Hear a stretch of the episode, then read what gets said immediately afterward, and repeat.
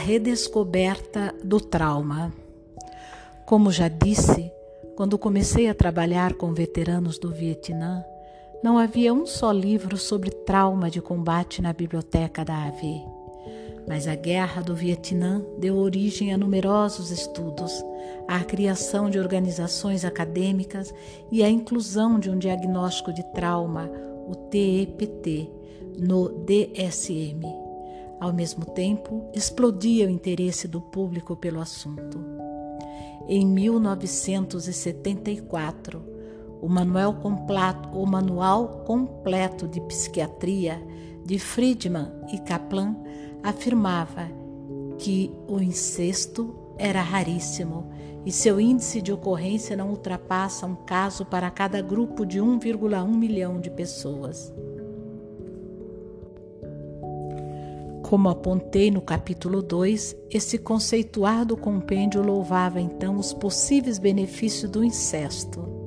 Essa atividade incestuosa reduz a chance de psicose por parte da paciente e permite um melhor ajuste ao mundo externo. A experiência não agravou em nada o estado da grande maioria delas o crescimento do movimento feminista e a percepção do trauma em veteranos que voltavam do Vietnã revelaram o absurdo dessas afirmativas ao estimular dezenas de milhares de vítimas de abuso sexual infantil, violência doméstica e estupro a compartilhar suas experiências. Formaram-se grupos de conscientização e de vítimas e vários livros de sucesso entre os quais o Coragem para se curar, de 1988, de Ellen Bass e Laura Davis, best-seller de autoajuda destinado a vítimas de incesto e trauma e recuperação.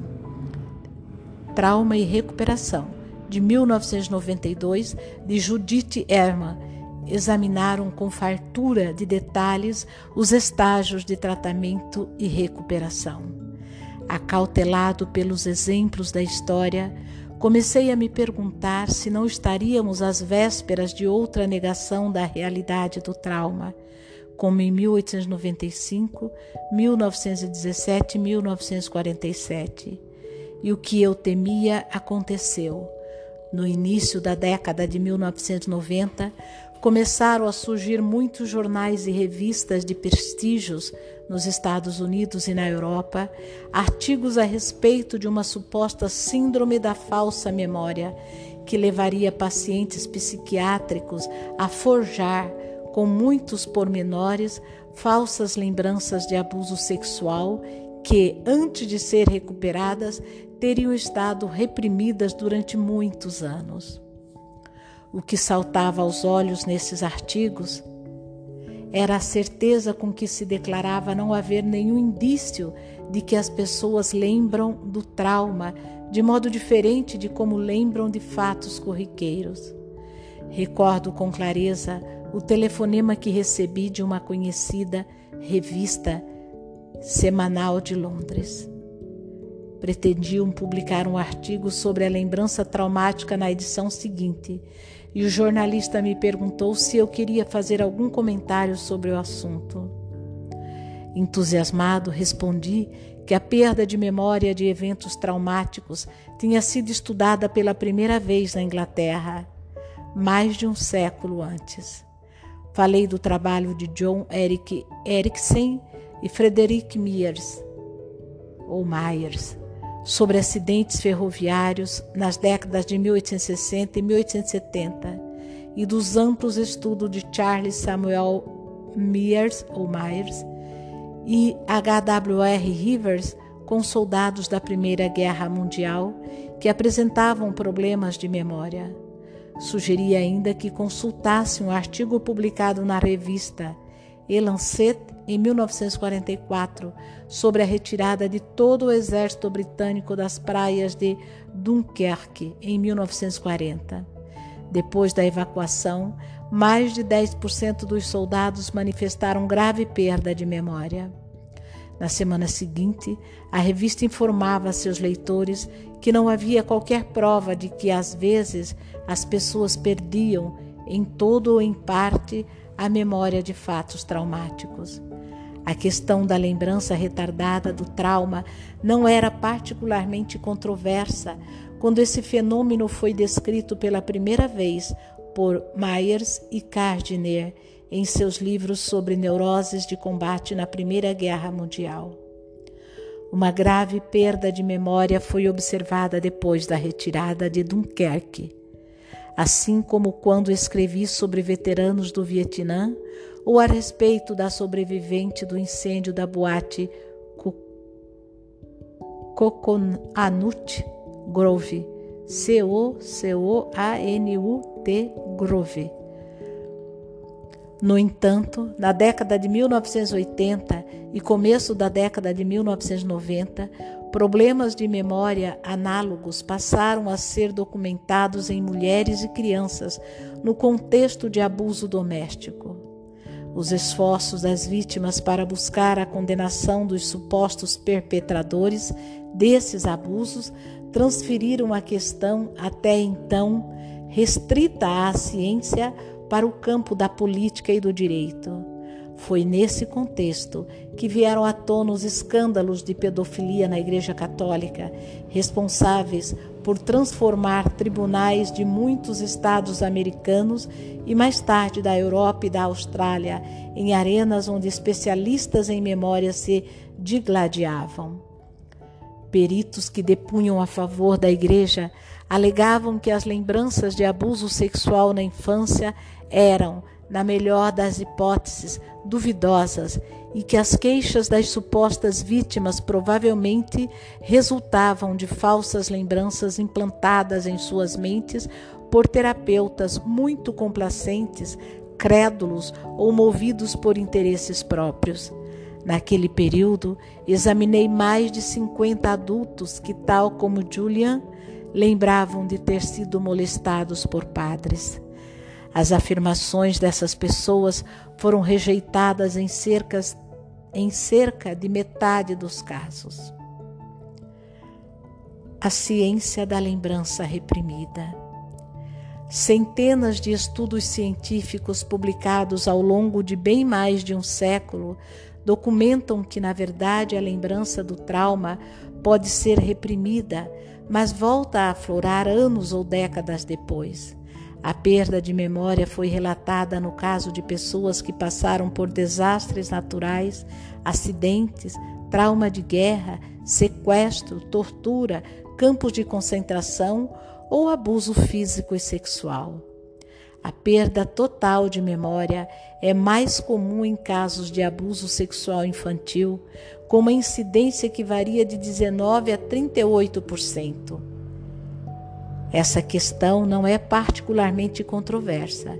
Já em 1980, o DSM admitia nos critérios de diagnóstico de amnésia dissociativa a perda de memória de eventos traumáticos, incapacidade de recordar informações pessoais importantes, em geral de natureza traumática ou estressante, numa amplitude grande demais para ser explicada por esquecimento normal.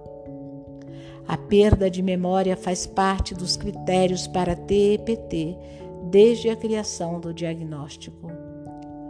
Um interessantíssimo estudo sobre a repressão das lembranças foi iniciado por Linda May Williams no começo da década de 1970, quando fazia pós-graduação em sociologia na Universidade da Pensilvânia William entrevistou 206 meninas de 10 a 12 anos que tinham dado entrada no pronto-socorro depois de serem vítimas de abuso sexual.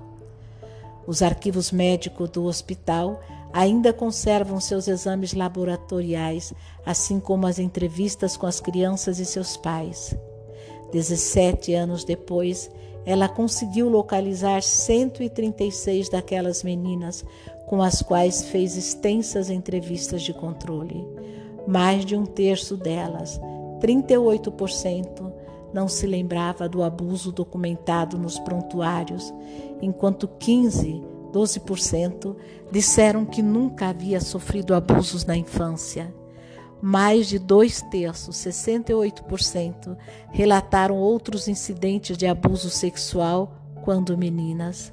As mulheres com mais probabilidade de esquecer o abuso eram as mais novas na época do ocorrido ou as que tinham sido molestadas por algum conhecido. O estudo também examinou até que ponto as lembranças recuperadas eram dignas de crédito. Uma em cada dez mulheres, 16% das que recordavam o abuso, relatou tê-lo esquecido em algum momento, porém mais tarde o recordou. Comparada às mulheres que sempre se lembraram do incidente, as que o haviam esquecido em algum período eram as mais novas na época do abuso e tinham menos probabilidade de receberem apoio das mães. Linda Williams Determinou também que as lembranças recuperadas eram quase tão precisas quanto as que nunca haviam sido perdidas. As recordações de todas as mulheres eram corretas em relação aos fatos centrais do abuso, mas nenhum relato repetia todos os detalhes documentados nos prontuários. A descoberta de Linda Williams são corroboradas por pesquisas recentes de neurocientistas, segundo as quais, em geral, as reminiscências recuperadas retornam ao banco de memórias com modificações. Enquanto uma lembrança está inacessível, a mente não tem como alterá-la. Não obstante, assim que uma história começa a ser contada, sobretudo quando é contada repetidas vezes, ela se altera o próprio ato de contar muda a narrativa. A mente não pode deixar de dar sentido ao que sabe, e o sentido que damos à nossa vida altera os fatos que recordamos e como lembramos.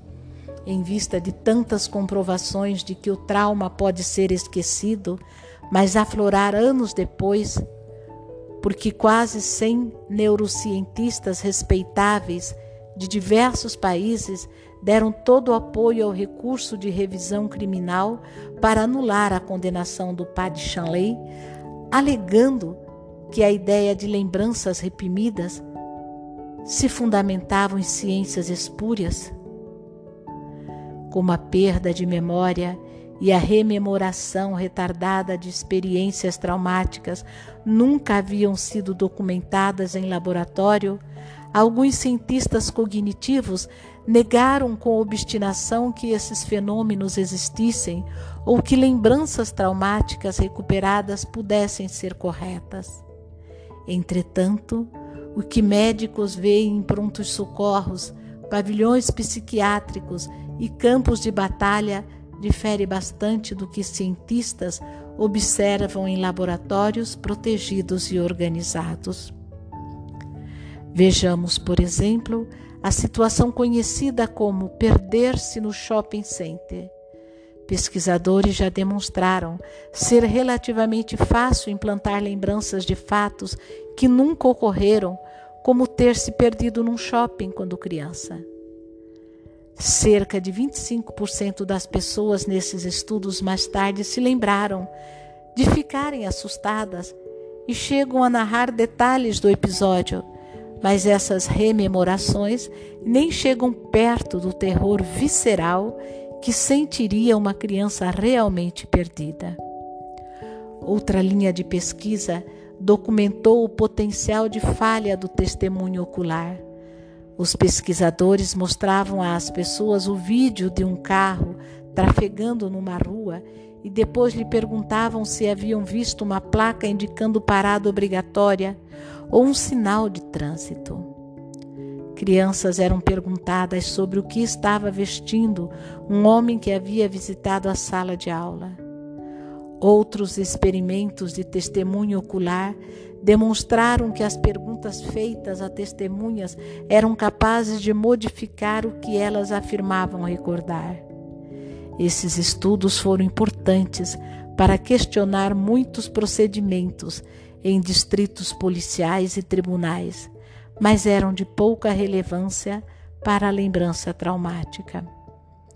O problema fundamental é o seguinte: Situações que acontecem em laboratório não podem ser consideradas equivalentes àquelas que provocaram as lembranças traumáticas. O terror e a inevitabilidade associados ao TEPT não podem ser reproduzidos em tal ambiente. É possível estudar em laboratório os efeitos de traumas já existentes, como fizemos em nossos estudos roteirizados de flashbacks. Mas a marca original do trauma não pode ser gravada ali. O Dr. Roger Pittman promoveu em Harvard um experimento com estudantes universitários. Após terem assistido ao filme As Faces da Morte, com cenas de mortes violentas e execuções tiradas de cinejornais, filme hoje proibido em grande número de instituições e países, pois mostra o máximo de violência admitido por qualquer órgão de classificação. Os espectadores voluntários recrutados por Pittman não apresentaram sintomas de TEPT. Quem desejar estudar a lembrança traumática terá de estudar as memórias de pessoas realmente traumatizadas. Curiosamente, assim que diminuiu o clima de emoção e a lucratividade dos depoimentos em juízo, a controvérsia científica também desapareceu e os clínicos voltaram a cuidar dos estragos causados pela lembrança traumática.